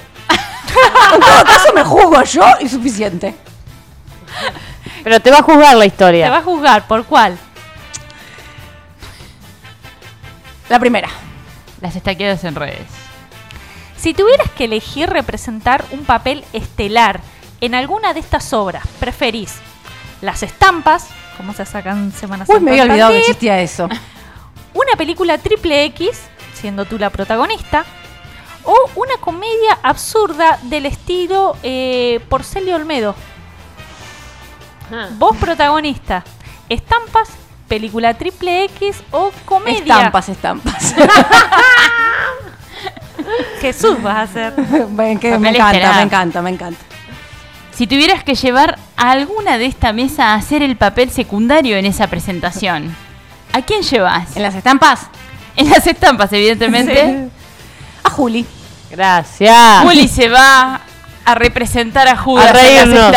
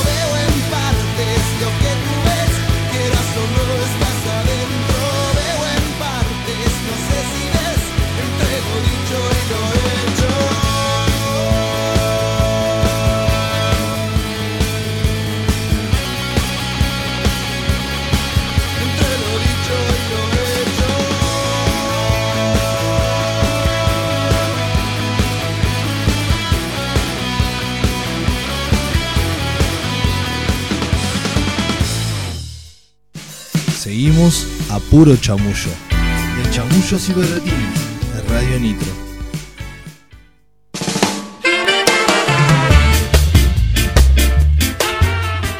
Seguimos acá chamullando, podés mandar tu mensaje en arroba de chamullos y berretines, respondés la historia y participás últimos minutos para participar por el litro de cerveza lucre, ¿eh? así que metele, metele, metele. Eh, algo más que les- Ah, sí, esto les tenía que decir que este jueves 8 de diciembre hay cumple corso, ¿eh? Caídos del Catre cumplen 7 años y lo festejan a partir de las 16.30 ahí en 11 de septiembre y Arana. Va a haber murgas, artistas locales, feriantes, es feriado, así que Bien. está bueno para pegarse la Armas vueltita el por ahí. árbol y te vas a, mm, ahí a- ¿Qué es la ludoteca o llamada la ludoteca? Por en ahí esa es. esquina, ¿no? En esa esquina. Sí, creo que sí. O la pollería, no sé. Fin de largo, además. Ah, debe ser ahí el Fin de re largo, o sea que Fin arrancás largo. ahí.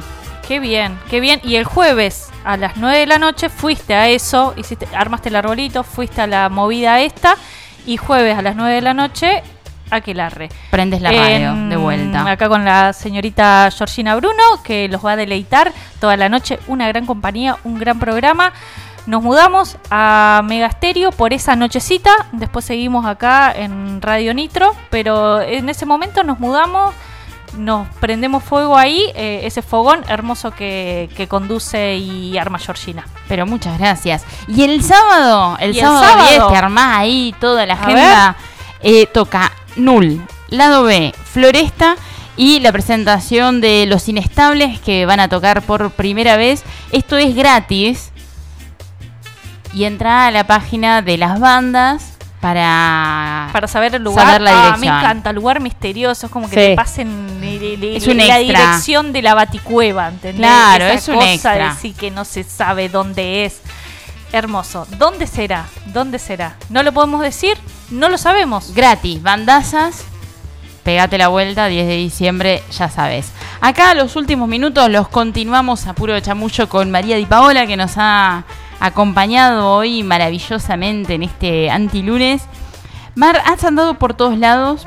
Estás eh, radicada, como decíamos hace un rato, hace un tiempo ya en, en Uruguay.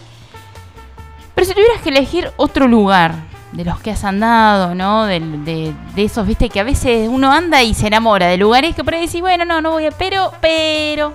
¿Quién te dice? ¿Qué otro lugar sería? Estoy entre tres lugares. A ver. Las sierras de Córdoba, que ya dije que toda la vida quise, sí, sí. quise vivir ahí. O sea, en No algún momento, si no llegan. a- Claro. Bueno, eh, las sierras de Córdoba, Centroamérica. eh, es como un, no conozco, pero es un sueño que tengo hace mucho, un llamado hacia Centroamérica. Y algún campo de Italia. Bien. Qué Campo bien. de Italia. Sí, un pueblito Sí. rural de Italia. Me gustaría vivir. Pero que. mm, ¿Tenés alguno puntual así No, que diga. Ni Te idea. Me imagino viviendo en un pueblo rural de Italia. Siento que me sentiría muy bien. La tonada ahí. De Sí. una, sí. Tranquilamente. Sí, te veo en los tres lugares. Gracias. Sí. Totalmente. Cuidando cabras y Aparte con escala. Va, Sí, va sí, de a poquito, de a va poquito, va y pasa. te- Para el otro lado, de una, de una, Mar.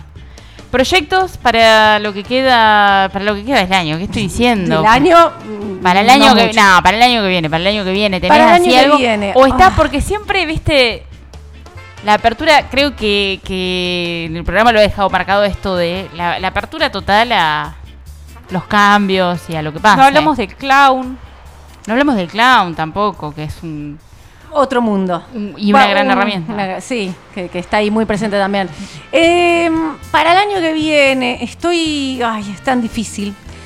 El proyecto, así que tengo como más concreto, es que quiero terminar el profesorado. bien. Estoy hace, no sé, 6, 7 años ya haciéndolo. Y, y, ta, y, me lo, y no quiero más. Así que Cerrar, eh, quiero cerrar, exacto, con ese proceso. Eh, así que bueno, ese es como un, un gran proyecto eh, que me va a llevar muchísimo. Eh, intentaré sostenerlo. eh, porque a su vez no quiero abandonar todos los otros proyectos teatrales, estoy como profundizando en eso. Estoy en dos grupos de teatro y, y con ganas de sumar uno más específico de clown, que es lo más difícil. porque hay menos gente que haga clown o que quiera como estar al firme con eso. Eh, así que bueno, eso básicamente, como nada, seguir con Básicamente, che. seguir con lo que estoy, pero bueno, tratar de profundizar en lo teatral y a su vez cerrar con esto y no sé cómo voy a hacer para todo, pero bueno, ahí veré como siempre haciendo malabares. Qué bien, qué bien. Decimos rápidamente quién ganó, decime un número del 1 al 5. Tres. Karen, te llevaste la birra, el litro de cerveza de ¿Me la llevo yo? Eje. Habla con Karen. Ah, jaja, porque no está acá. No. Karen está en Uruguay. Karen. Ah, no. cuidando mi hogar, así que le mando un gran saludo. Ah. Bueno, entonces la vamos a, a pasar. Bueno, si es la persona que supongo que es, pero supongo que sí. claro, Yo ella supuso ya, la única Karen que hay en el Porque mundo es la Karen, persona. Karen saludó, sa- dijo saludos a Marsupial. Sí. Es la, es que- única persona que me puede llamar Marsupial, que yo tenga nociones. Claro. Es un regalo para la mar que la disfrute, dice, eh, confirmando que es. Qué grande. No, no, no, pero, pero vamos, está vamos con escuchando. otro número. ¿Qué es y que está escuchando? Y que queda, queda muy... No, Sí. no, no, no, no. Pero fue, fue Gracias, todo al aire. Fue, esto es muy sincero lo que pasó. Sí, es muy sincero y la primera vez creo que nos están escuchando desde Uruguay, así que Reval, regalo, Hermoso, la birra, todo. hermoso. Bueno, queda en casa, decía. porque decía, me hicieron trabajar todo el programa María. Me bueno, como una esclava. Bueno, que me traiga Uruguay. Digo, ya está acá. Qué grande, qué grande ahí escuchando desde, desde países vecinos, me encanta, internacionales.